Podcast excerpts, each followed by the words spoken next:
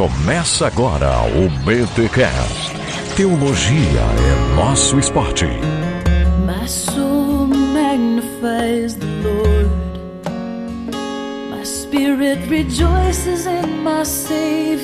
Muito bem, muito bem, muito bem. Começa mais um BTcast. É o último do ano, gente. Eu tô triste, tô feliz ao mesmo tempo. O BTcast número 133. Eu sou o Rodrigo Bibo e já pensou Maria nos tempos modernos, o anjo chegando, aí sei, ó, tu vai dar luz e ela fala: "Peraí, peraí, peraí. Meu corpo, minhas regras." Ai, meu Deus. Louco. Nossa, Ai, depois ai, ai. dessa qualquer entrada. Ai, ai, Tem gente que não vai ouvir esse BTcast, já vamos parar por aí mesmo. Só por causa da entrada, né? Não, pessoal, calma, calma. Aqui é o Mac e não era muito difícil Jesus ser o queridinho de Maria. Barbaridade. Ai, ai. Aqui é o Alex Magnificat Anima Mea. Nossa. Domino. Ele falou alguma coisa em latim aí que eu acho que é minha alma engrandece ao Senhor em latim. É isso, É Alex? isso mesmo. Olha. Não, ele só é... falou minha alma engrandece. Ele faltou Ah. o Senhor. Ah, é verdade. Tu completou o Senhor daí. E eu sou Alexandre Melhoranza e o Senhor é convosco. Olha aí. Boa. Olha aí, Ó. crente. Crentaço. Eu sou a Glória e para Deus nada é impossível. Olha aí, minha gente. Equipe inteira reunida. Vocês Porque para pediram- Deus nada é impossível. Olha aí, é claro. E a Maria nos uniu. Olha aí. Maria nos uniu. Que maravilha. Muito bom, gente. Olha, só pra vocês saberem, pra gravar essa. é, reunir todo mundo, final de ano, milhões de agendas e horários, mas a gente conseguiu. Está aqui a equipe completa do BTCast, porque nós amamos vocês. O Alex tá com visita, o Milho tá com projetos, e o Mac tá loucura, Glória loucura de tradução, eu com loucura de gravação. Mas estamos aqui. Isso que importa para falarmos não sobre o menino Jesus, né? O especial de Natal do BTcast deste ano. Vamos falar sobre a mãe do menino Jesus. Vamos falar sobre Maria, um olhar, um outro olhar para essa personagem bíblica que nas poucas vezes que aparece nos ensina coisas grandiosas. Vamos entender um pouco o contexto da vida de Maria, as implicações sociológicas daquilo que acontece com a vida dela. Gente, fique conosco porque este é o BTcast, o seu podcast semanal de teologia, o último do ano. É, um pouco empolgado.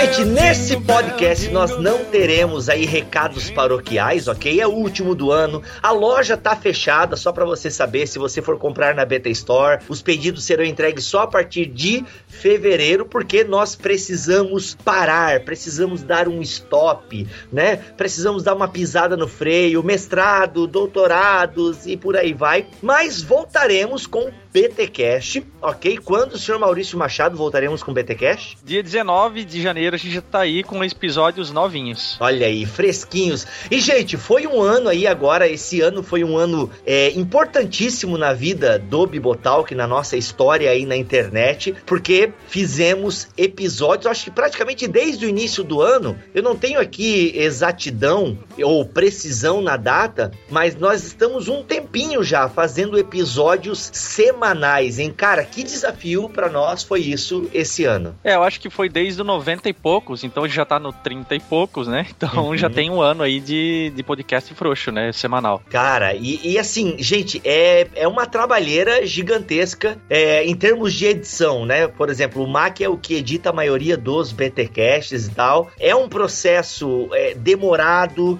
a gravar e pautas e coisa e reunir agenda. Foi realmente um desafio muito grande pra nós esse ano, gravar BTcast toda semana. Mas, cara, olha aí, terminou o ano e a gente conseguiu. Merecemos uma salva de palmas, não? uma, uma Salma Hayek de palmas. Oh. Meu, Salva. aí, pô, Mac, para, pra que ficar citando isso? tu não ouviu o BTcast de luxúria? Pra que ficar instigando o irmão aí? Cara, eu nem. Ó, ó, olha só o preconceito, eu nem pensei nisso. Não, mas o pecado tá em mim. Oh. Isso, isso é verdade. Ai, gente, não, foi muito bom, muitas séries. Terminamos aí a série Luxúria por falar nisso. Encerramos mais A alguma série série. o quê? A série como? a série como? Seven, quer dizer, a série Seven. A série Seven o pecado da luxúria. E, cara, foram séries novas que entraram, episódios marcantes. A gente lançou só um livro esse ano, né? O Apocalipse Agora. É, foi nesse ano que tivemos a entrada da Glória? Não. Não, Glória, tu tá com a gente quanto tempo já? Não, eu já fiz o outro Natal. Claro, já fez outro. na- É? Já tá dois anos? Sei. Caracoles! Tem um Foi ano, meados né? do ano passado. É, foi. Foi. foi. no episódio de Armínio, 85, que deu o plim em mim no Alex e tal. É, acho que foi isso, né? Isso eu tô lembrando graças ao infográfico do Rogério, nosso ouvinte que ele fez e tal. Olha aí. Olha aí, viu? Eu, eu li, eu li. Quanto que foi o livro do Iago? O livro do Iago foi esse ano, lançamos o livro do Iago esse ano. Cara, vendeu muito. Obrigado a todos os clientes da BT Store. E lançamos a BT Books, né? Se estabilizou aí. Cara, obrigado a todos os voluntários da BT Books também. A galera aí que faz as artes, a diagramação. Marcelo Nakassi, JP, Caio. Caio. Esses são o pessoal da arte e da diagramação. Daí nós temos o Joaquim Avelino com as suas correções ortográficas. E também com todo o projeto que ele fez, né? No caso, a Ana Paula fez a transcrição do Uhum. Apocalipse, né? Do, do BTcast sobre milênio. O Joaquim Avelino deu aquela aveludada, porque afinal é aquela coisa de é, transmídia, Porque o né? Joaquim, a veluda. O Joaquim Aveluda. Nossa! Ah, Joaquim Deus. Avelino, o Joaquim Aveluda. Muito bom. Agradecer a Glória também, que fez o hot site do Apocalipse agora. Ficou, pô, ficou muito bacana o hot site. Verdade. Parabéns, Glória. Verdade mesmo, ficou bem legal. Olha aí, palminhas, né, palminhas. Tem que dar também o mérito aqui, nossos e-books foram todos otimizados, Boa. foram melhorados, otimizados aí pelo Josué Oliveira, Muito Uhum. bom, muito bem lembrado. que fez um excelente trabalho, por isso vocês têm e-books, é, os, os dos novos livros, claro, já todos na- nas plataformas aí de iTunes, de Amazon e no Google Play, tá tudo lá. E também na BT Store, logicamente. Uhum. Pô, verdade, o José fez um excelente trabalho, deu essa otimizada dos nossos e-books. Cara, quem mais aí? Vamos citar todo Felipe mundo agora. Branco nas redes sociais. Muito. Gabriel Tuller com edição de vídeos. Olha aí, veio na hora certa. O Marlon, nosso webmaster. O nosso primeiro webmaster, olha aí, casou agora, nem deve estar ouvindo, espero que não, né? Seja fazendo. é. Então, Ah, até é bom lembrar de uma coisa aqui, ó. O, o Felipe vai reativar o WhatsApp aí, que tava parado porque o meu celular morreu. Meu celular morreu, eu não consegui mais reativar, daí eu fui tentar arrumar com o chip, quebrei o chip, e aí se foi. Não existe mais aquele número lá, já era. em janeiro o WhatsApp volta. O Telegram, como é que tá, seu Melhorança? Tu que é o, o chefe do Telegram do Bibotalk. Eu não sou o chefe, não, mas o pessoal lá tá. Eles gostam de, de criar polêmica. Quando a coisa lá tá entrando num marasmo, eles criam lá todo tipo de assuntos, desde extraterrestre Nossa. O até. chefe do Telegram, na verdade, é o Cacau. O Cacau, o Cacau ele é extremamente ativo lá no Olha aí. Telegram também, viu? Olha aí, show de bola, gente. E nós tivemos um novo é, membro da nossa equipe Bibotalk esse ano, né? Que Claro. adentrou a nossa equipe, que já está cantada a pedra, que logo, logo no início do ano vem coisa nova, né? Sim, sim, é verdade. Na verdade, ele já foi apresentado, Alex, você pode falar o nome dele, o Abner Melanias. Isso, a gente, a gente tá procurando um nome agora pro podcast que ele vai fazer aqui na nossa plataforma, porque o Betelero não é que vai ser aposentado, mas a proposta do Abner é outra coisa, né? É, como eu disse no Betelero passado, ele vai trazer macarronada e não vai ser o miojinho do Betelero e tal. Então vai ser uma coisa bem bacana. Enfim, gente, projetos não faltam para 2016. Tem aí uma introdução ao Antigo Testamento que tá sendo aí preparada para vocês. O Mosaico 2 vai sair também. E outra, é BTcast toda semana. Meu amigo. Além disso, né? É, além Cast toda e semana. BTcasts Blacks que vão surgir por aí, sabe? Tem gente que reclamou, pô, eu acho palha exclusividade no BTcast Black. Meu amigo, como é que alguém consegue reclamar da gente se toda semana a gente traz hemorragia nasal. Porque assim, gente, eu sei que é fácil, né? A gente vai puxar a brasa pra nossa sardinha, mas eu penso que a gente manteve uma qualidade nos BTcasts, né? E eu não tô falando isso a partir de mim, mas é, os ouvintes têm falado isso. Então eu só tô trazendo aqui testemunho da galera. E uma qualidade toda semana, né? Episódios assim bons toda semana. Alguns melhores do que outros, obviamente, ninguém acerta sempre, mas cara, então não ninguém pode reclamar se a gente traz aí um conteúdo exclusivo para quem compra determinado livro e para quem e para quem para os nossos mantenedores. Gente, só temos a agradecer a toda a galera que pegou firme com a gente nesse ano de 2015, galera que investiu financeiramente e estão propiciando que o BT Cash esteja aí toda semana no seu feed, toda semana no seu computador, porque é a galera que está sustentando, porque se eu estou conseguindo viver integralmente do Bibotalk, possibilitando aí BT Cash toda semana, é, é porque essa galera doou o seu dinheiro, sustentou esse ministério e a galera vai estar tá com a gente aí também em 2016. E você, e você que sempre sentiu, pô, mas será que eu viro mantenedor ou não? Vire mantenedor, porque aquilo que eu sempre digo, quanto mais entrar, mais segurança a gente tem e mais a gente consegue fazer. Beleza? Então, encerramos esse bloco antes de começar a pauta agradecendo aos nossos mantenedores. Obrigado aos nossos mantenedores e por último, acho que é interessante agradecermos também a todos os convidados que também doaram o seu Boa. tempo, né, para estar com a gente aí gravando, porque uma, a média uhum. de gravação é umas duas horas. Então, queira ou não, são pessoas que doaram duas horas do seu tempo. E qual é a característica desse tempo pós-moderno, né? Correria, não tenho tempo para nada. Até nós estávamos falando disso agora há pouco. é? Não, e pode esperar que pro ano que vem convidados hum. sensacionais. Sensacional. Tá tentando contato com uns aí que, ó. Vocês, não, vocês não perdem por esperar. Olha aí. Sensacionais e consacionais, né? E eu pensei que minhas piadas eram ruins. ai, ai, ai, ai, ai. Ah, piadinha do ano, né, ano. Piadinha do ano, né? É, tinha que terminar. Isso é, tinha que ter. Essa é a deixa pra gente ir pro assunto. Boa. Isso. É, piada ruim é a saideira. Vamos então falar dessa mulher espetacular, dessa mulher sensacional que é a mãe do cabeludinho da Galileia, Maria. Da Porque não é a mãe de todas as hemorragias, né? Porque Jesus foi a... Isso! Reúne toda a equipe pra dar todo esse show. É um BTcast de humor dessa vez. Boa, boa, boa. Vou falar em BTcast de humor, talvez novidades para o ano que vem, hein? Aguarde e confie. O Baixo Clero vem aí. Vamos pro assunto. That's the jingle bell. That's the jingle bell.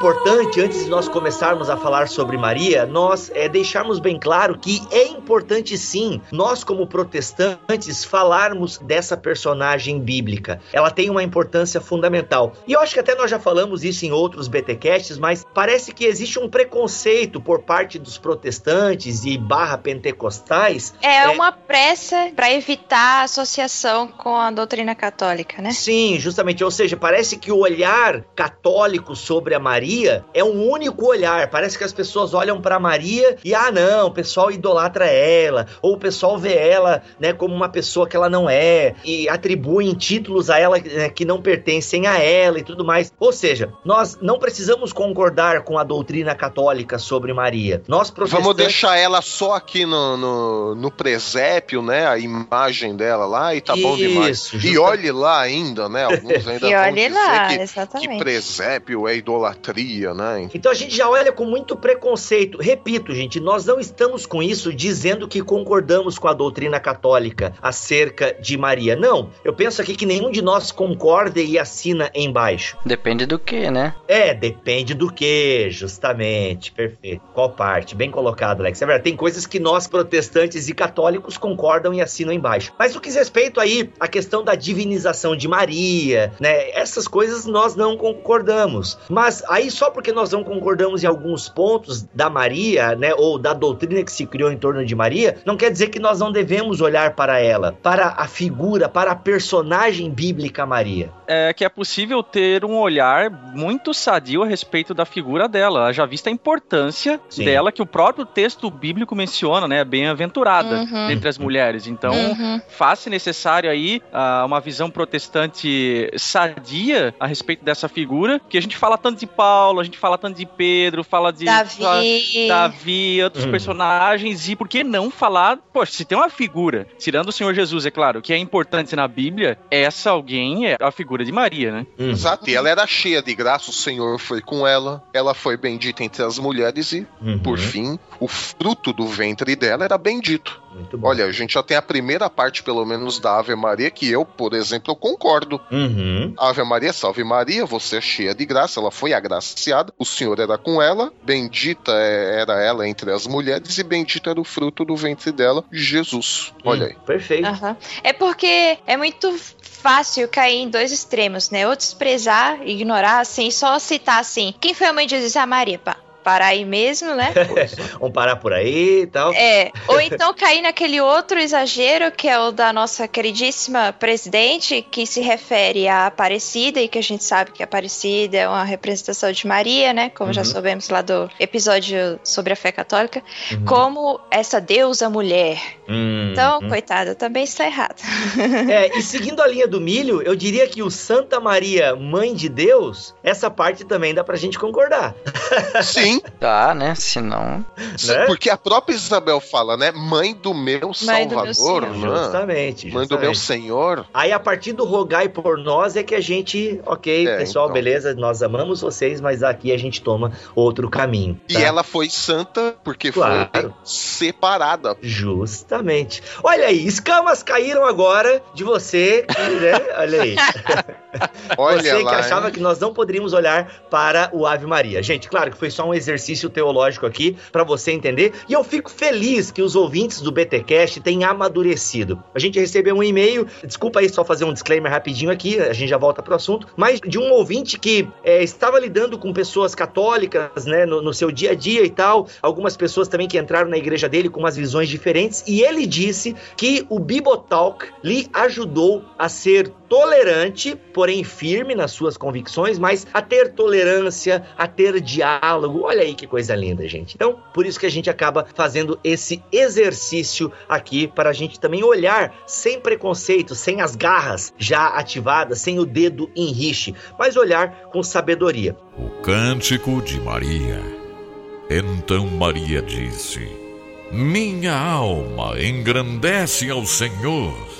Muito bem, então a Maria, um trecho que é importante nós é, começarmos aqui a debater, é, fazer uma- um olhar sociológico para Maria, é a questão da anunciação. Nesse anúncio que o anjo Gabriel faz a essa mulher lá na Galileia. Eu vou ler aqui a Jerusalém, a BJ, tá? No sexto mês, o anjo Gabriel foi enviado por Deus a uma cidade da Galileia chamada Nazaré, a uma virgem desposada com um varão chamado José, da casa de Davi. E o nome da virgem era Maria. Bem, a gente pode tirar algumas coisas aqui deste primeiro versículo. Eu penso que a primeira coisa importante que a gente poderia analisar é a região que Deus escolheu, ou seja, Maria era de uma região que eu não sei se vocês já leram algo sobre isso, mas digamos que a Galileia não era o local mais bacaninha ali da Uhum. Palestina, né? Né, Era a periferia da periferia. É, tanto que lá na frente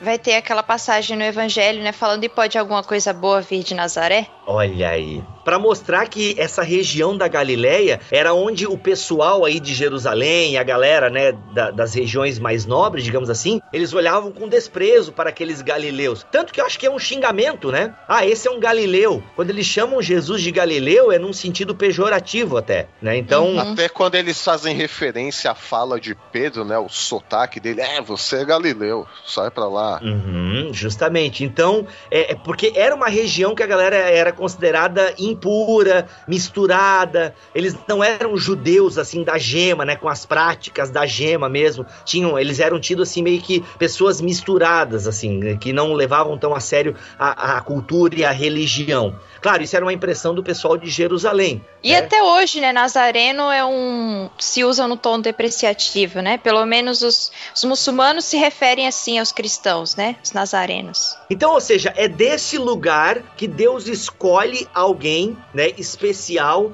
para que esse alguém se torne aí a mãe de Deus. A gente já entra nessa discussão do mãe de Deus, do Teotocos, Cristotocos, mas antes eu penso que a gente pode dar uma olhada também, gente, para essa questão da virgem. E aí, como é que a gente entende? Teve a propaganda aí com os atores da Globo, alguém lembra? Do meu corpo, minhas regras, né? Treta. The Treta Has Been Planted. Não, a gente não quer fazer aqui treta, mas é que essa propaganda que aconteceu aí nesse ano de 2016, ela aborda um, uma questão aí antiga e tal, né? Que não, porque na verdade não era uma virgem, era ali significa uma jovem mulher, ela não era virgem. O pessoal faz aí um todo um auê em cima desse possível erro de tradução. Então, não sei se vocês leram alguma coisa. Essa expressão, né? A virgem conceberá. E porque a palavra hebraica não significa muito bem isso e tal, tal, tal. Mas o pessoal aí, aí a propaganda faz, né? É um erro de tradução e tal. Então. Assista um vídeo do Jackson Jax com resposta a respeito dessa questão do erro de tradução. Ele deu uma explicação bacaninha lá, tá bem completa. Sim, link do vídeo do Jackson aqui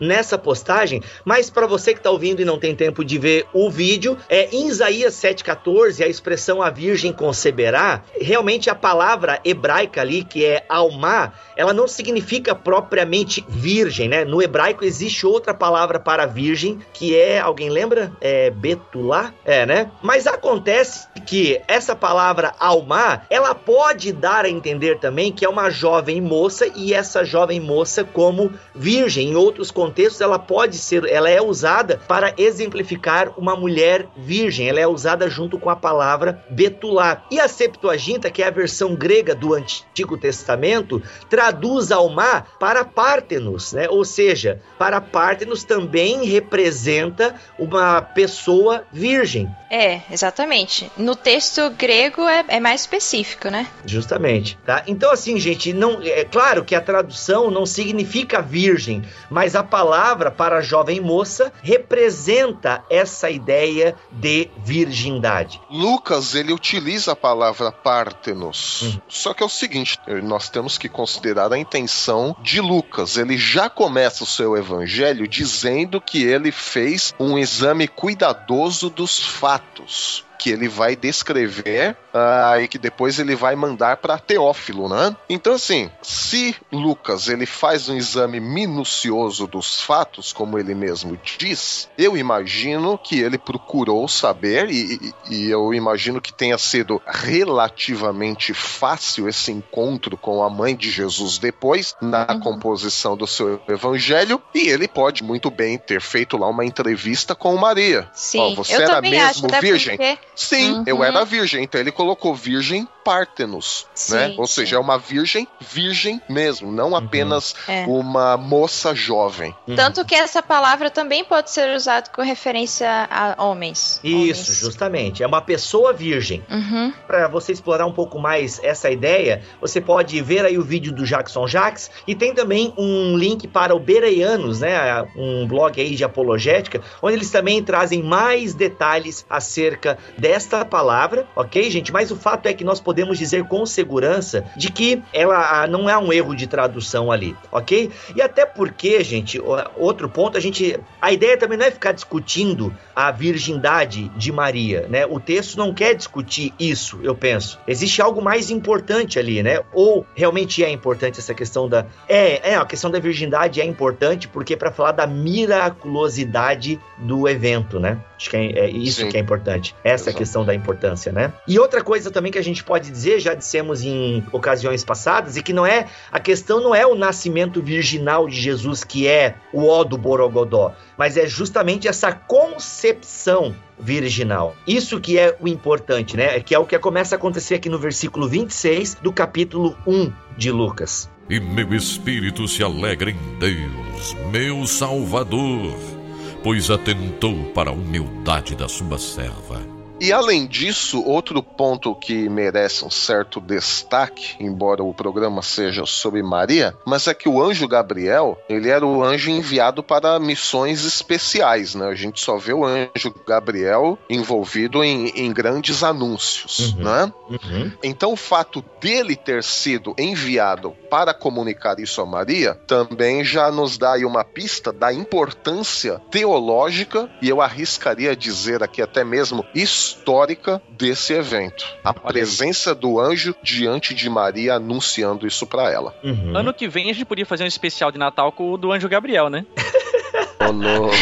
Ai, ai, ai. Olha, se já tem pouca coisa sobre Maria, quem dera sobre o anjo Gabriel. Olha, não, e eu diria que para Gabriel, ele teve a missão mais importante, né, que jamais tinha sido dada a, a qualquer outra pessoa ou anjo, né, anunciar o nascimento do Filho de Deus. Uhum. E justamente numa região periférica para uma moça comum. Uhum. Comum assim aos nossos olhos, né? Mas eu creio que de alguma maneira, sem querer extrapolar os limites do texto bíblico, mas eu penso que Maria ela tinha ali alguma coisa de especial, não sei, né? Para E até de Deus ter confiado a ela essa missão. E aí, por falar nessa missão de Maria, alguém ia acrescentar alguma coisa no milho? Ou eu posso já puxar outra coisa aqui? Acrescentar ia, nada eu no ia. milho, É, não, também, mano. também, também, Então, eu já tava, já tava pegando essa piadinha aí. Foi boa. Eu, vocês estão demais. Pode ser caramelo. Não, eu ia falar, um calvinista falando que Maria tinha alguma coisa especial. Ah, É, então, mas é que tá. Não, mas é que tá. É a segunda vez que ele deixou essa bola quicando. quando.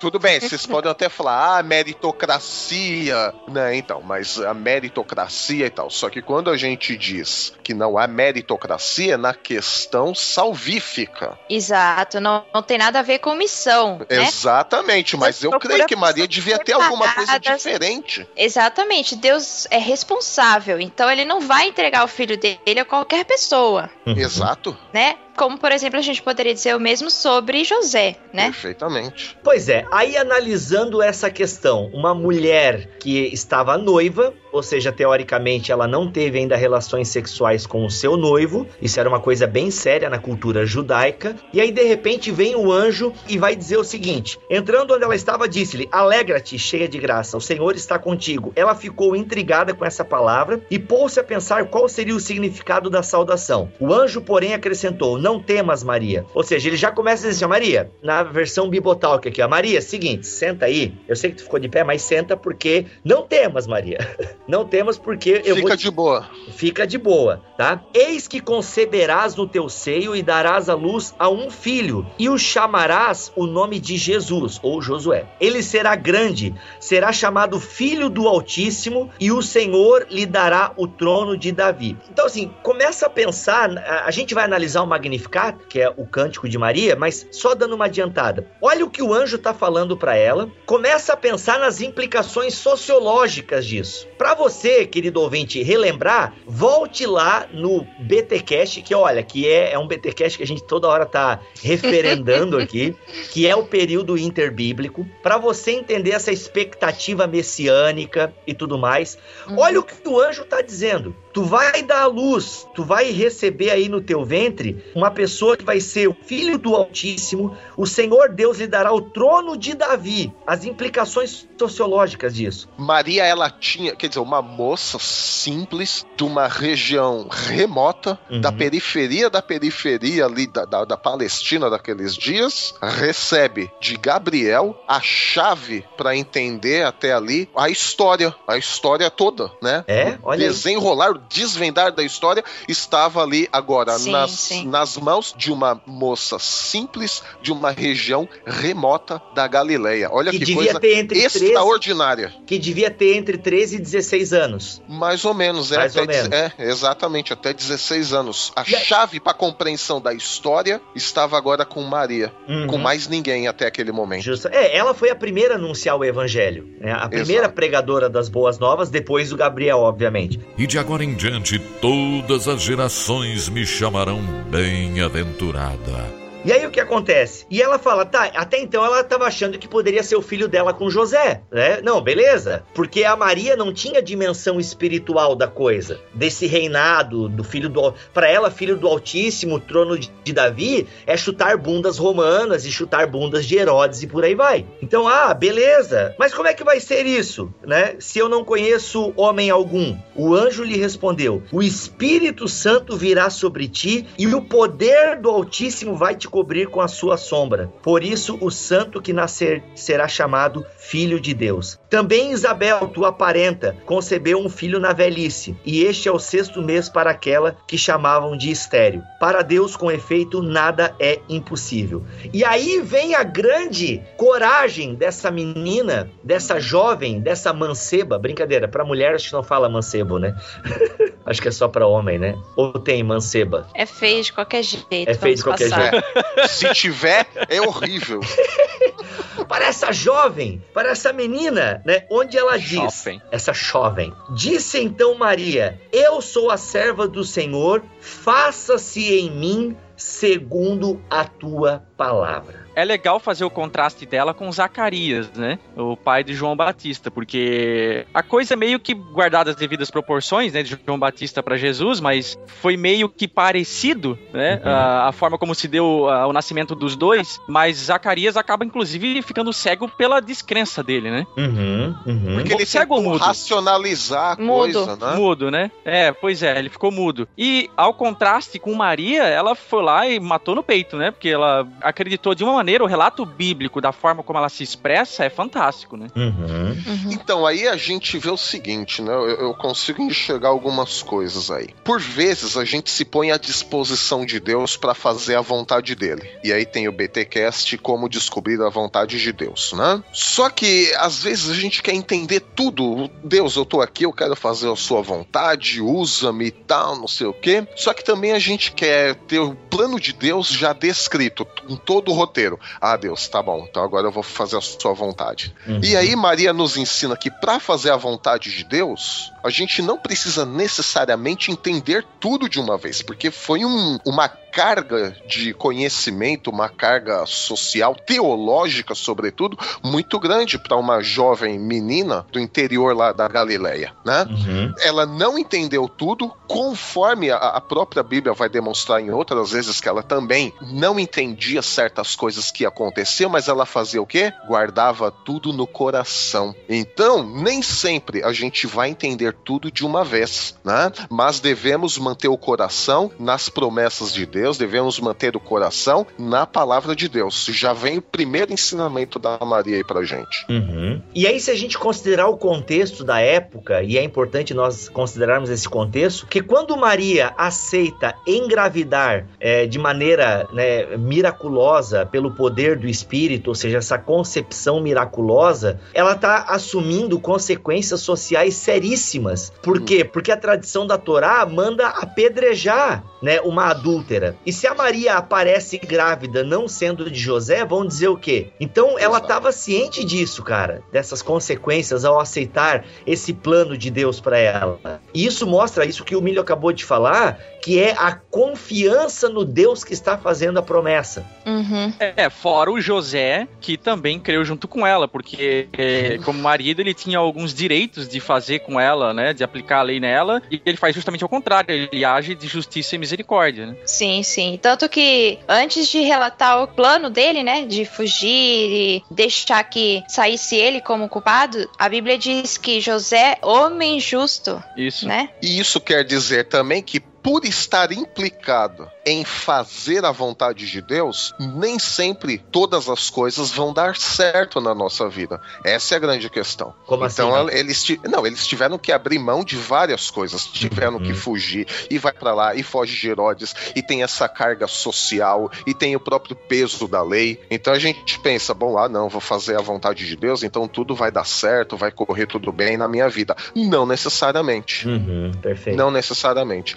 Temos que estar dispostos a assumir os riscos Uhum, que o aceitar fazer a vontade de Deus traz também. uhum. E ela aceitou, foi corajosa. E aí a gente tem que tirar um pouco essa imagem, né, da Maria feliz, alegre, saltitante. É claro que ela, é, ela foi tudo isso. É como se muda a trilha sonora de um filme, entendeu? A trilha sonora, ela, ela, É, ela muda Sair muito. daquela imagem passiva, né? Isso, justamente. Desenvolve isso aí, Glória. Sair daquela imagem passiva, assim, como se fosse um recipiente de Deus, né? Uhum. E como se fosse alguém tão calma e tranquila e que nada abala, pra uma jovem de coragem, realmente, Isso. né? Muda uma a jovem que sonora. tava ali, topou, exatamente. Uhum. Agora vamos para a ação. Ela Isso. topou o- a parada, né? Ela vira Sarah Connor praticamente. É uma Sarah Connor da Galileia, cara. É isso aí. Na verdade. Sensacional! E a gente vai ver mais dessa característica dela no seu cântico, no cântico Isso. de Maria. Justamente. Perfeito. Você pode ver o quanto aquelas palavras são fortes, são de uma Uhum. pessoa, não de uma pessoa passiva, de uma pessoa mansinha, mas de uma pessoa de fé. Uhum. Uma pessoa que colocaria o vem pra rua, né? Se fosse nos tempos de hoje. É, Outra coisa legal ah, a respeito dessa condição de fé de Maria é que a própria figura angelical de Gabriel parece que não foi muito preponderante. Eu digo, a- a- a- ele estar ali, né, um anjo do Senhor Hum, vir até ali e entregar uhum. a mensagem para ela, não necessariamente foi algo preponderante para que ela acreditasse, mas sim a palavra que ele veio trazer. É que- A palavra a- a- foi mais importante que o portador. Exatamente, e assim, a gente vê outros relatos de aparição de figuras angelicais, onde as pessoas, ah, o próprio João em Apocalipse se prostra e tal, ainda que Gabriel Sim. possivelmente ali não apareceu numa figura É verdade, Mac. teofânica, assim, né? Talvez Ela não provavelmente ele apareceu numa. prostrou. É, exatamente. Então a atitude dela em relação a Gabriel também foi uma atitude é, correta. é, correta, né? Justamente, então, acho que vocês conseguem, né, desembaçar um pouco essa ideia. Não, foi uma coisa, assim,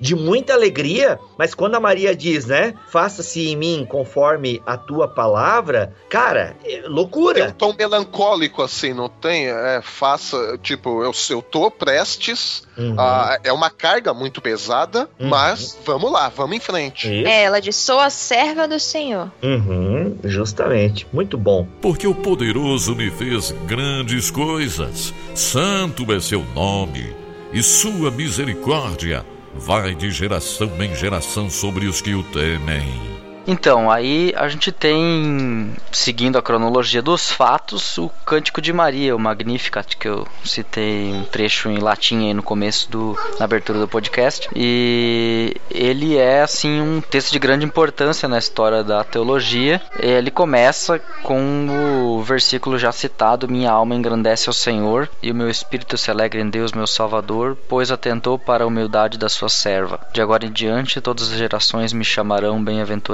pois o poderoso fez grandes coisas em meu favor. Santo é o seu nome. A sua misericórdia estende-se aos que o temem de geração em geração. Ele realizou poderosos feitos com seu braço. Dispersou os que são soberbos no mais íntimo do coração. Derrubou governantes dos seus tronos, mas exaltou os humildes. Encheu de coisas boas os famintos, mas despediu de mãos vazias os ricos. Ajudou a seu servo Israel, lembrando-se da sua misericórdia, para com Abraão e seus descendentes para sempre, como dissera aos nossos antepassados.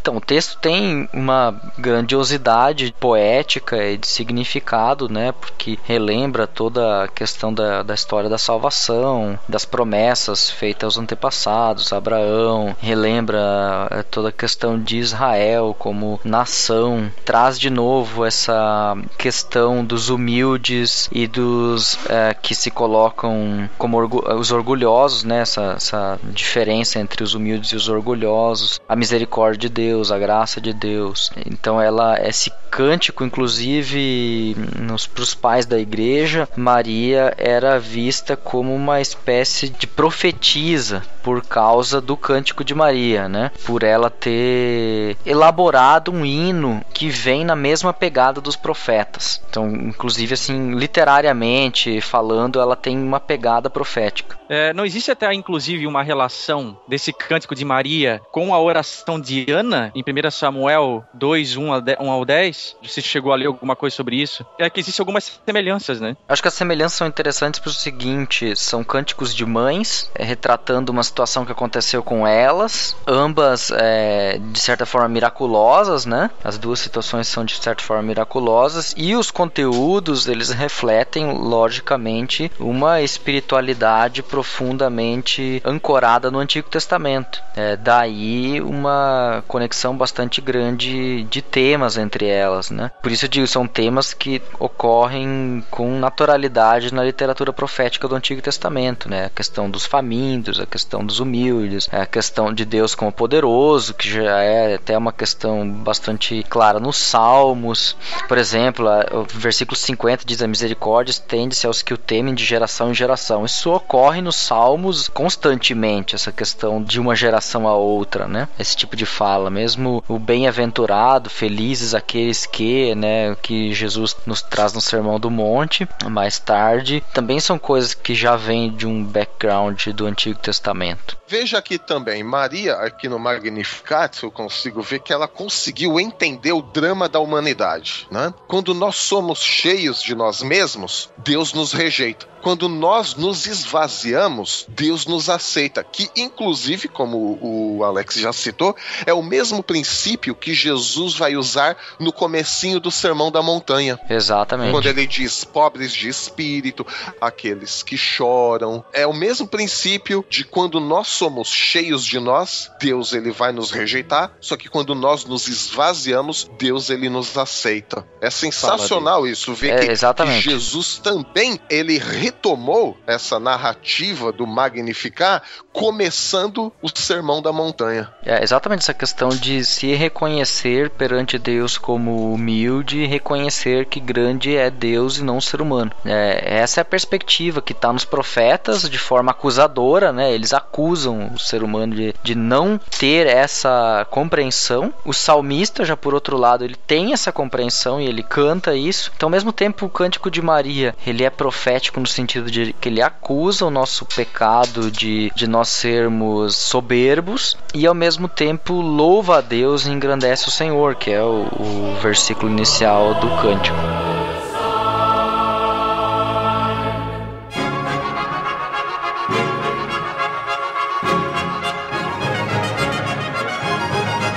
Agora, para uma jovem, ela tinha um conhecimento teológico profundo, hein? É isso, isso é verdade. Pois é. E sociológico também, né? E sociológico, exato. Uhum. Porque essa questão aí, ela é uma ameaça direta aos governantes do seu tempo. Isso que eu acho Sim. bacana, né? Esse, esse magnificar aí, até o, o autor, um dos autores que nós lemos aqui pra pauta, que é, como é que é? O Scott, não, como é que é o nome dele? Scott McKnight. Isso, como é que é? Oh, a Glória sempre humilhando, né? Scott Matters. É Scott McKnight. O Scott McKnight, esse aí, Scott McNair, né? É, ele até fala essa questão aí é, de revolução que tem no, no Magnificat. Uhum. Lembrando, gente, que o Magnificat na sua Bíblia deve estar como a canção de Maria, o cântico, O de, Cântico Maria, de Maria. Mas ele é conhecido como Magnificat porque a primeira palavra em latim significa. é, Engrandece. isso, que é, foi a aberturinha do Alex aí, né? O Magnificar Anima Mea Dominum, que é engrandece minha alma o Senhor. Então, eu acho que isso é interessante, até como vocês já falaram é, aqui, essa questão da teologia que tem no cântico, como o Milho reforçou ali, ela tem esse conhecimento do Antigo Testamento, né? Esse paralelo com o cântico de Ana, entre outras passagens do AT, e como o Alex bem frisou, essas principais semelhanças, né? A Bíblia de Jerusalém, ela diz assim numa nota de rodapé: O cântico de Maria inspira-se no cântico de Ana, que é 1 Samuel ou 1 Samuel, capítulo 2, 1 a 10, e em muitas outras passagens do AT, além das principais semelhanças literárias sublinhadas nas referências, ou seja, ele dá as referências da onde ela se inspira em cada cântico, em Salmos, em Jó, em Isaías, até mesmo em Gênesis, tá? Tem a questão dos temas, né? Que é os pobres e pequenos são socorridos em detrimento dos ricos e poderosos, Israel, objeto da graça de Deus, desde a promessa feita a Abraão, e aí Lucas, né, ele deve ter encontrado esse cântico no ambiente dos pobres, onde era talvez atribuído à filha de Sião, né? Julgou conveniente pô-lo nos lábios de Maria, inserindo em uma narrativa que é em prosa. Aí ele faz um pouco uma crítica literária aqui e tudo mais. Mas o fato é que esse cântico, então, tem esse poder, né, é, de... Gente, vocês estão cientes de que eu tô falando para vocês de um outro rei, Uhum. que não é Herodes, não é... Quem que era o, o imperador na época ali? O Herodes. Augusto, né? Não. Herodes. É, mas o da Ah, o parte de imperador Roma. romano, Era o Augusto? Ah, o imperador. Ou era o Tibério, não lembro. Era o Augusto. Tibério. É. Não, era o Ah, não, Augusto. no Tibério- nascimento de Jesus. É, no, no nascimento, Augusto. é Tibéria na morte. Isso. Então, sabe, é, ela tá, ela tá convocando, é, eu não sei pra quem que ela falou isso, mas provavelmente a Maria era a primeira a pregar o evangelho ao falar essas coisas. Não, gente, esse menino aqui não é um menino qualquer, tá? Uhum. Esse aqui, ele vai destronar reis. Cara, isso Ela É, já sabia, aqui um- né, de alguma forma, quem ela carregava dentro dela, né? Sim, até pela palavra de Gabriel, né? Que disse que ele teria o lugar de- do trono de Davi. Mais uma prova que ela realmente creu. É, o anjo ainda disse que o seu reino, o reino do filho dela, jamais teria fim. Vou até ler aqui um trechinho do Scott McKnight que ele fala assim: Quando Maria declarou que Deus derrubou o governante dos seus tronos, qualquer um que escutasse teria percebido as implicações para Herodes o Grande e para Roma. Uhum. Quando ela anunciou que Deus tinha despedido de mãos vazios ricos, os ouvintes poderiam ter pensado em Herodes o Grande e aqueles que se beneficiavam dos impostos elevadíssimos. Ao proclamar que Deus exaltou os humildes e encheu de coisas boas os famintos, seus ouvintes poderiam ter voltado sua atenção para os pobres como ela própria. Se Maria tivesse cantado esse cântico entre os camponeses de Nazaré, eles teriam feito um brinde e gritado Aleluia e Amém.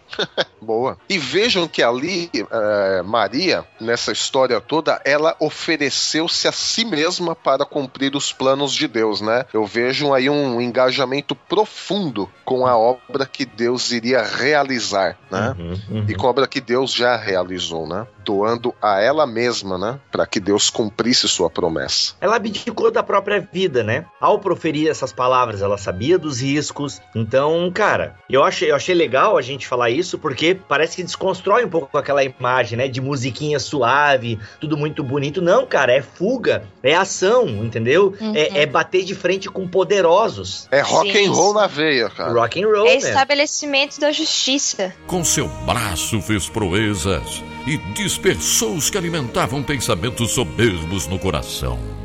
O próprio Lutero se rende ao Magnificar, né? Sim, sim, é um comentário do Magnificat, né, que ele escreve, né, então eu acho que para os reformadores estava um pouco mais é, claro a coisa, é, acho que eles não tinham essa, esse medo de não tratar um texto bíblico porque ele supostamente poderia dar corda pro outro lado, né. Ah, hoje a gente tem muito medo de algumas coisas. É, não, não vou tratar esse texto bíblico aqui, porque esse texto aqui pode dar a entender que o arminiano tem razão. Eu vou, não vou tratar esse aqui porque esse texto aqui é de calvinista. Não tem esse, né? texto de calvinista, texto de arminiano, essa é uma bobagem tão grande, né? Tem é texto da Bíblia. Uhum. Então, eles tratavam do texto como ele deveria ser tratado. Você pode até discordar de uma e outra interpretação, à luz do- de descobertas depois, de outras exegeses e tudo mais. Isso é, é natural que aconteça. Mas eles vinham de uma tradição de considerar a Bíblia como palavra de Deus e,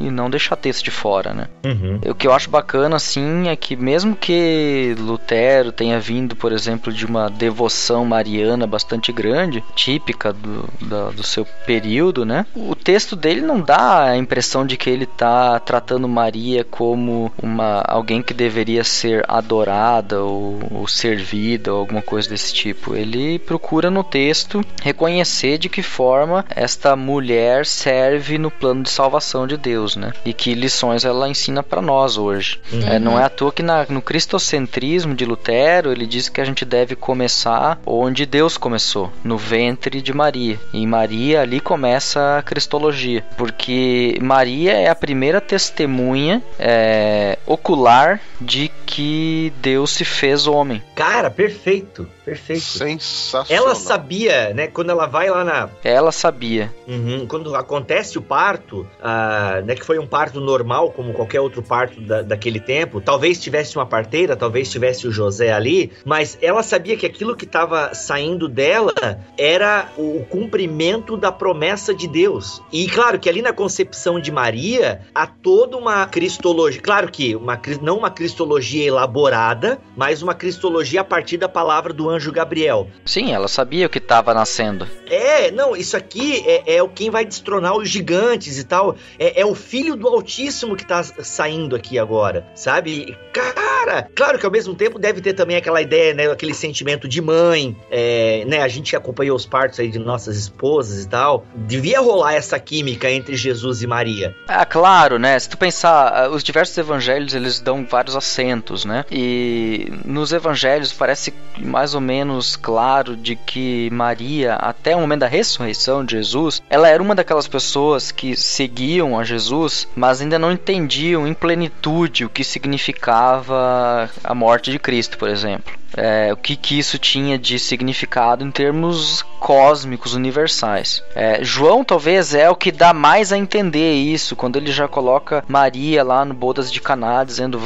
faz o que o rapaz aí tá dizendo para fazer, porque eu sei que ele tem café no bullying. Eu não sei o que vai acontecer, mas o que ele fizer, eu sei que é o certo. É, é exatamente. Então ela vai perceber isso como para todos os demais as camas caem dos olhos só na ressurreição, para ela de certa forma também a escama cai dos olhos só na ressurreição. Mas eu tenho certeza de que é lógico que ela tendo conhecimento do fato de que essa criança era concebida pelo Espírito Santo, ela ao nascer ela sabe da onde veio essa criança. Como uma mãe sabe da onde veio sua criança. Então ela sabia da origem dele, por isso eu digo, Maria é a primeira testemunha ocular da doutrina das duas naturezas de Cristo, né? Por essa razão. A gente já falou das duas naturezas de Cristo aqui em BTcast passado. Então, isso que é o fato. Então, tem ali, ela sabe que é o filho do Altíssimo. E claro, e a cristologia dela é uma cristologia limitada pelas palavras do anjo, obviamente, e pela compreensão que ela tinha de Messias na época. Sim, como, sim. É, como o Alex bem frisou, ela não tinha essa dimensão cósmica da morte de Jesus e ressurreição e tudo mais. Que ela fala sobre uma salvação para Israel, isso. né? Isso. Isso ela vai entender só depois, junto com os discípulos, né? O que, que significou a morte e tudo mais. Quem ainda tem uma visão um pouco maior é Zacarias, né? No cântico ele fala sobre uma salvação que vem do Oriente, né? Uhum. No Benedictus. Sim. Derrubou poderosos de seus tronos e aos humildes exaltou. E é bom lembrar que esse cântico de Maria foi meio que uma resposta àquilo que Isabel falou. Porque esse cântico de Maria foi proferido quando ela foi visitar Isabel. E aí, Isabel, quando recebe a visita, quando vê Maria, ela diz: Bendita é você entre as mulheres e bendito é o filho que você dará à luz. Mas por que sou tão agraciada ao ponto de me visitar a mãe do meu Senhor? Eita!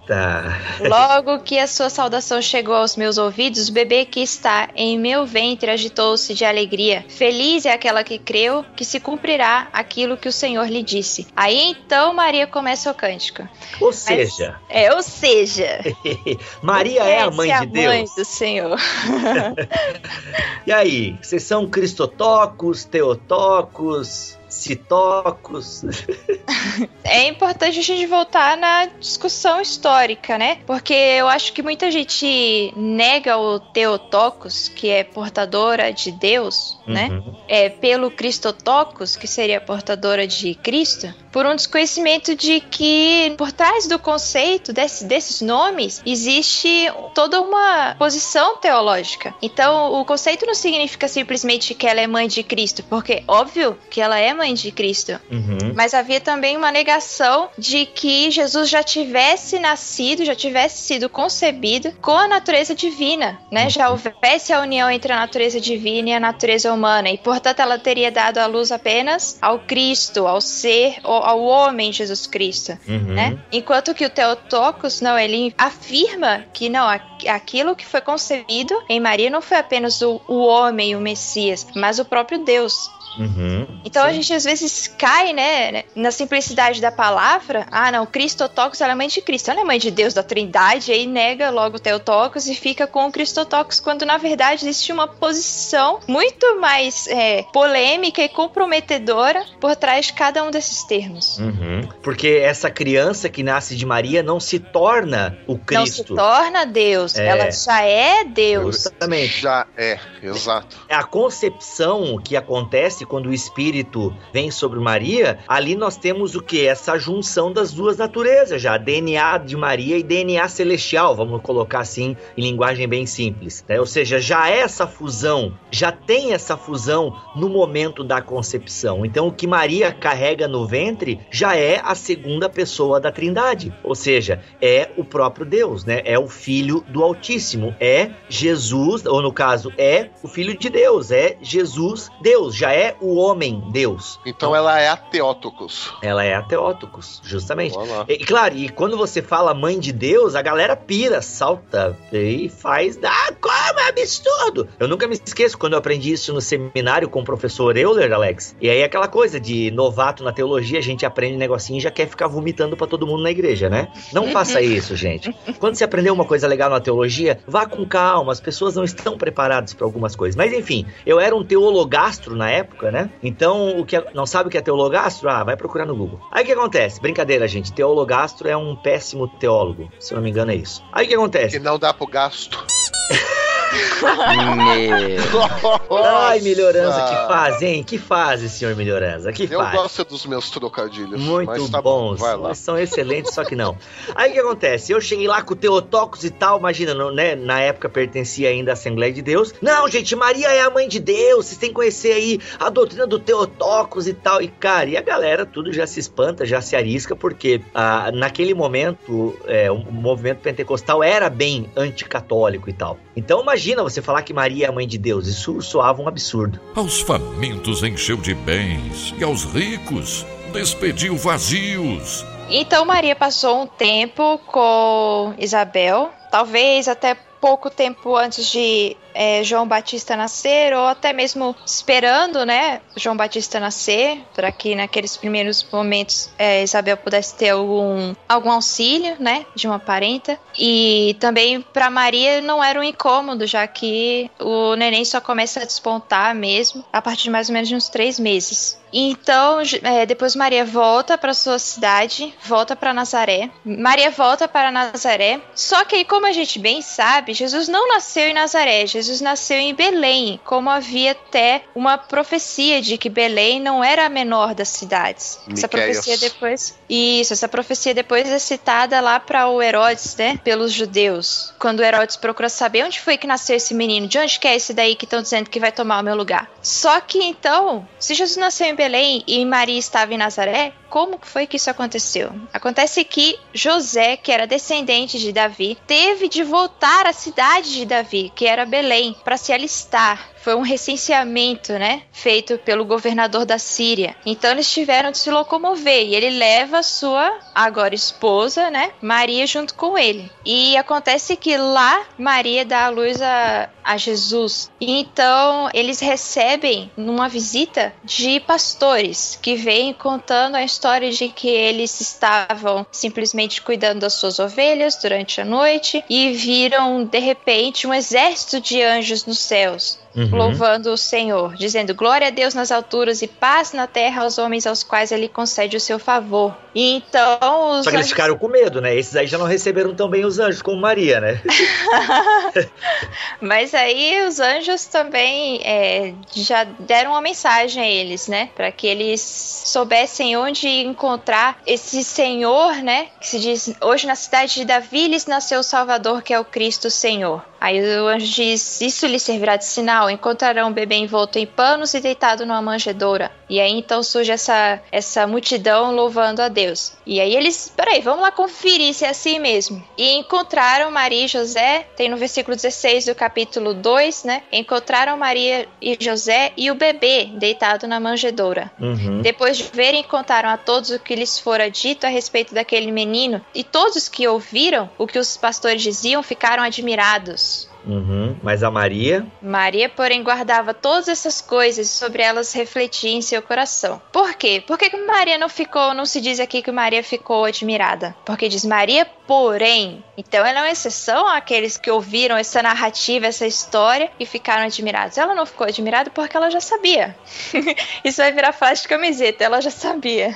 Ó. Maria já sabia que quem estava nascendo não era uma criança comum, ela já sabia que aquele era o filho do Altíssimo. No entanto, ela talvez não entendesse o porquê do alarde, né? Para que os, os pastores também ficassem sabendo, para que outros além dela ficassem sabendo tão cedo na história, né? E ela guardava todas essas coisas, tudo que ela ia ouvindo, todos esses testemunhos que as pessoas vinham dar a ela. Ela guardava e refletia no seu coração. Então, talvez isso ajude a gente a entender o porquê da profundidade teológica também. A gente falou muito sobre a profundidade sociológica, né? O, a consequência sociológica do Cântico de Maria, mas talvez isso ajude a entender a profundidade teológica do Cântico de Maria. Ela não era uma pessoa que ouvia e, ah, legal, e depois, um momento depois esquecia, né? Como alguém que olha lá no, no seu espelho, sai da frente do espelho e já esquece o seu reflexo, né? Uhum. Como é dito mais lá na frente por Paulo, né? Uhum. Não, ela prestava atenção e ela refletia sobre a palavra do Senhor. Uhum. Então ela tinha um conteúdo teológico relevante, um conteúdo teológico interessante, porque ela era daquela pessoa que ouvia a palavra de Deus. Obviamente ela não tinha um acesso ao texto escrito, muito provavelmente ela não sabia ler, porque quem ensinava, quem aprendia a ler eram os homens e mesmo assim nem todos, mas ela ouvia, ela podia ouvir aquilo que estava sendo lido na sinagoga e ela refletia sobre a palavra de Deus. Então, quando ela ouve os pastores falando e ela reflete no seu coração, ela guarda as palavras, isso certamente já é um hábito dela. E a gente vai ver essa mesma frase que ela guardava todas as coisas sobre ela refletia em seu coração em outras passagens Uhum. da escritura, né? Ela ouvia a mensagem e guardava e refletia no coração. Essa é a Maria por trás dos dogmas. Olha aí. Amparou a Israel, seu servo, para lembrar-se da sua misericórdia a favor de Abraão e sua descendência para sempre, como prometera nossos antepassados. Muito mais coisas poderiam ser faladas de Maria? Poderiam. Tem mais camadas aí dessa personagem. Poderíamos fazer aí algumas coisas sobre a- as teologias em torno de Maria. Mas eu acho que por hora tá bom, né? Para o último BTcast do ano, deu para nós aprendermos algumas coisas. E tá aí então esse olhar protestante para a Maria. Vamos E, ficando por Bibo? aqui? Hum. Uma coisa muito importante também para fechar a vida de Maria é que assim como ela esteve ah, acompanhando Jesus no ministério dele desde o começo, claro, né? Mas estava junto com Jesus também depois que ele iniciou o ministério, ela também terminou o ministério de Jesus junto dele, porque ela estava lá aos pés da cruz, né? Boa. Então, ela também nos ensina a estar perto de Jesus em todos os momentos Hum. de aflição, nos momentos bons, em Quando todos os os discípulos momentos. tinham fugido, né? Porque temiam, Ela ficou. ela ficou. É. Por quê? Porque a Maria, meu amigo, é aquela mulher assim, eu acredito na revolução. É a Sarah Connor. O Mac sumiu aqui da gravação, a gente caiu a internet dele, a gente não sabe onde o Mac foi parar. Talvez tenha sido arrebatado, nós tudo ficamos. Mas, E mesmo, e, Bibi, mesmo depois que Jesus morreu e ressuscitou, a tradição cristã vai colocar Maria também como uma das primeiras que fizeram parte da igreja. Sim, estava lá presente no Ela Pentecostes. estava lá em Atos 1, ela estava lá com os apóstolos no início da igreja, né? ao contrário do José que some, né? Que a gente não sabe o que aconteceu com o José. É, então, dizem que Morreu. por ele ser um pouco mais, um pouco, não, talvez até bem mais velho que Maria, ele morra antes disso, né? Uhum. Mas isso são especulações. Mas o fato é que Maria, ela estava lá, e aí a tradição também depois vai atribuir a João, né, o cuidado dela até a sua velhice, e eles vão ficar juntos até que ela venha a falecer, né? Fica de Maria é uma fé inabalável, uma certeza de que Deus ele vai cumprir os seus planos e as suas promessas. Por mais que isso nos custe, uhum. especialmente a Maria que esteve engajada aí uh, literalmente até as entranhas, uh, ela nos ensina a estar constantemente perto de Jesus em qualquer momento da nossa vida. Uhum. Maria ela ensina algo sobre nós, né? Um exemplo do que nós devemos seguir, mas ela também nos ensina muito sobre Deus, porque a gente, pela história de Maria, a gente fica sabendo que o amor de Deus é tão grande que ele se dispõe a envolver pessoas simples nos seus atos mais maravilhosos, né? Porque o ato mais maravilhoso de Deus não foi a criação, o ato mais maravilhoso de Deus foi a encarnação. E essa encarnação aconteceu através de uma pessoa muito simples, né? Deus envolve os humanos nos seus negócios. E ela estava tão disposta a fazer parte desse negócio que ela quer entender mais. Como é que isso pode acontecer comigo? E o anjo explica, ela topa, né? Uhum. Ela aceita e, enfim, a gente muito provavelmente também deve muito do que nós temos do, nos evangelhos, ou pelo menos no evangelho de Lucas, a Maria, uhum. que Lucas Exato. é um evangelho feminino, né? Ele é um evangelho de mulheres. E há muitos detalhes sobre a infância de Jesus que muito provavelmente foram é, relatados diretamente por Maria. Uhum, uhum. E ela é uma pessoa tão importante que ela é, depois de Pedro, Paulo e João, ela é a pessoa mais mencionada no Novo Testamento. Obviamente, depois de Jesus, né? Uhum, uhum. Jesus, Pedro, Paulo e João, ela é a pessoa mais mencionada no Novo Testamento. Então, a gente tem muito a falar sobre ela. A gente gosta de usar os exemplos do Velho Testamento, que foram todos homens falhos, e a gente não ousa usar Maria como um exemplo de vida. Nós precisamos corrigir isso. Já tem um arrepio agora essa fala final aí.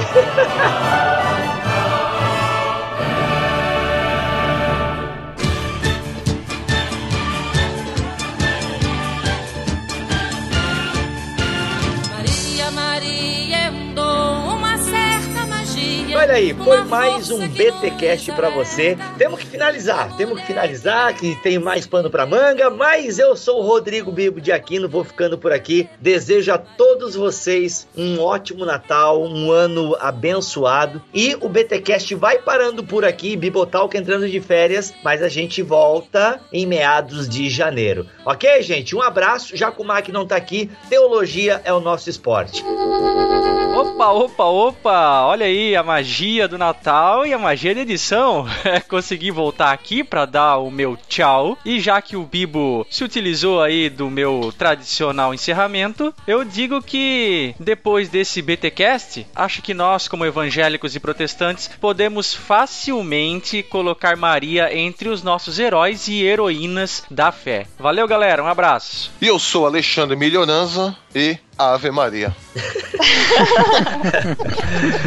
ai, ai, muito bom, muito bom.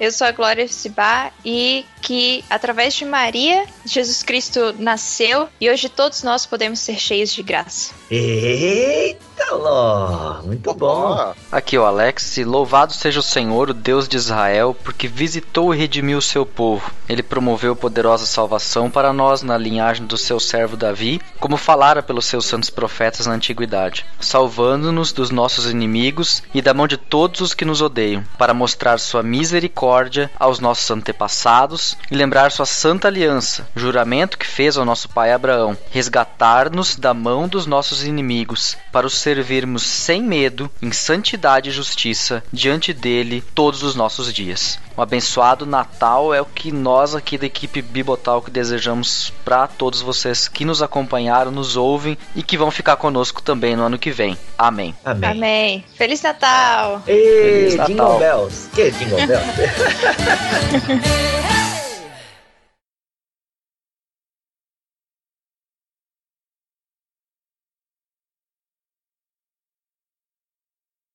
Muito bem. Ah, gente, só uma pergunta. É...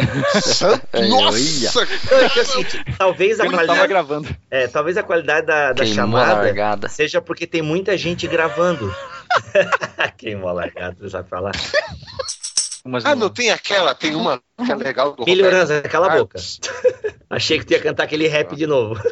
Não, não, rap. ia é. cantar aquele Nossa Senhora. Nossa. Só se fizer uma versão protestante. Vossa Senhora. Olha.